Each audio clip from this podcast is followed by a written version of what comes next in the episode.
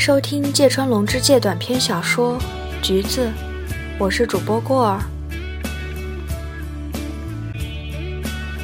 冬天的一个夜晚，天色阴沉，我坐在横须贺发车的上行二等客车的角落里，呆呆地等着开车的笛声。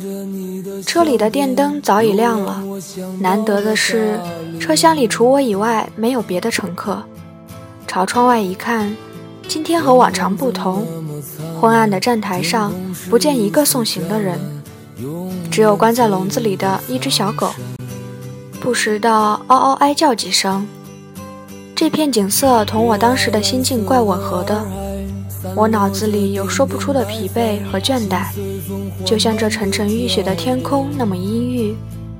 我一动不动地将双手揣在大衣兜里，根本打不起精神把晚报掏出来看看。不久，发车的笛声响了，我略觉舒展，将头靠在后面的窗框上，漫不经心地期待着眼前的车站慢慢地向后退去。但是车子还未移动，却听见检票口那边传来一阵低齿木屐的吧嗒吧嗒声。霎时，随着列车员的谩骂。我坐的二等车厢的门咔嗒一声打开了，一个十三四岁的姑娘慌里慌张地走了进来，同时火车使劲颠簸了一下，并缓缓地开动了。站台的廊柱一根根地从眼前掠过，送水车仿佛被遗忘在那里似的。戴红帽子的搬运工正在向车厢里给他小费什么的人致谢。这一切都在往车窗上刮来的煤烟之中依依不舍地向后倒去。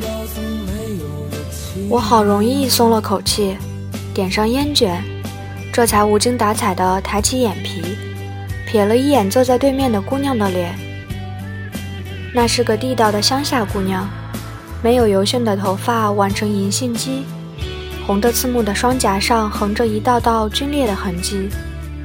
一条肮脏的淡绿色毛线围巾一直耷拉到放在大包袱的膝头上，捧着包袱的满是冻疮的手里，小心翼翼地紧紧攥着一张红色的三等车票。我不喜欢姑娘那张俗气的脸相，那身邋遢的服装也使我不快。更让我生气的是，她竟然蠢到连二等车和三等车都分不清楚。因此，点上烟卷。之后也是有意要忘掉姑娘这个人，我就把大衣兜里的晚报随便摊在膝盖上。这时，从窗外射到晚报上的光线突然由电灯光代替了。印刷质量不高的几栏签字格外明显的映入眼帘。不用说，火车现在已经驶进了横须贺线上很多隧道中的第一个隧道。在灯光映照下，我溜了一眼晚报。上面刊登的竟是人世间的一些平凡的事情，媾和问题啦，新婚夫妇啦，渎职事件啦，讣文等等，都解不了闷儿。进入隧道的那一瞬间，我产生了一种错觉，仿佛火车在倒着开似的，同时近乎机械地浏览着这一条条索然无味的消息。然而这期间，我不得不始终意识到，那姑娘正端坐在我的面前。脸上的神气俨然是这卑俗的现实的人格化。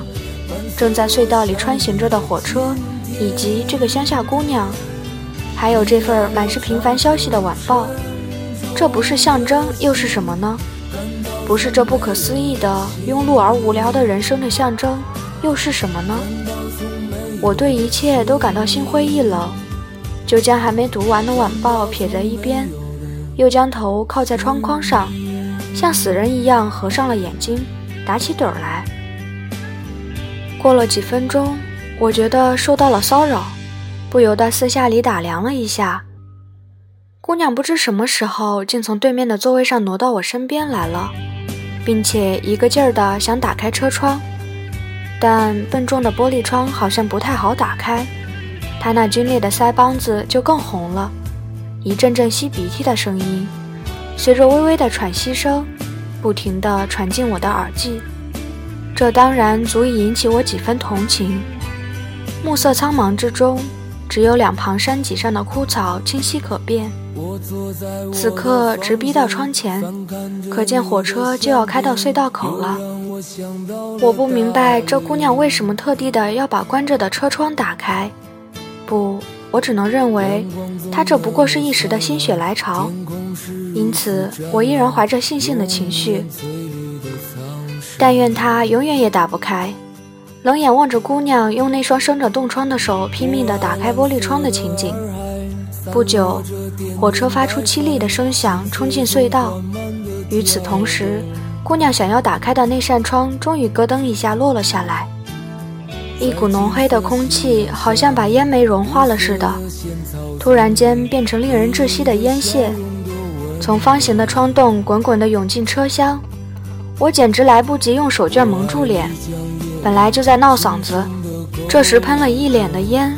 咳嗽的连气儿都喘不上来了，姑娘却对我毫不介意，把头伸向窗外，目不转睛地盯着火车前进的方向，任划破黑暗刮来的风吹拂他那挽着银杏肌的鬓发，他的形影浮现在煤烟和灯光当中。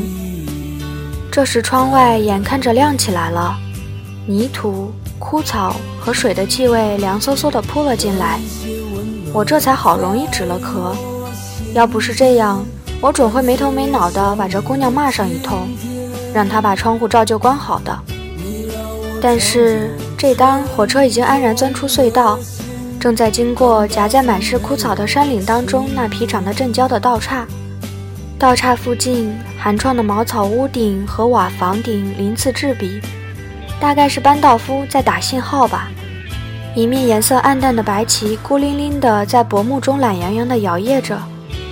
火车刚刚驶出隧道，这当我看见了在那寂寥的道岔的栅栏后面，三个红脸蛋的男孩子并肩站在一起，他们个个都很矮，仿佛是给阴沉的天空压的，穿的衣服颜色跟镇郊的那片景物一样凄惨。他们抬头望着火车经过，一齐举起手，扯起小小的喉咙，拼命的尖声喊着，听不懂喊的是什么意思。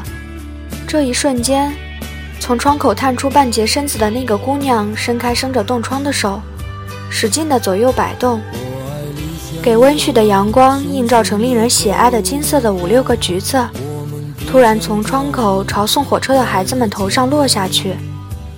我不由得屏住气，当时恍然大悟，姑娘大概是前去当女佣，把揣在怀里的几个橘子从窗口扔出去。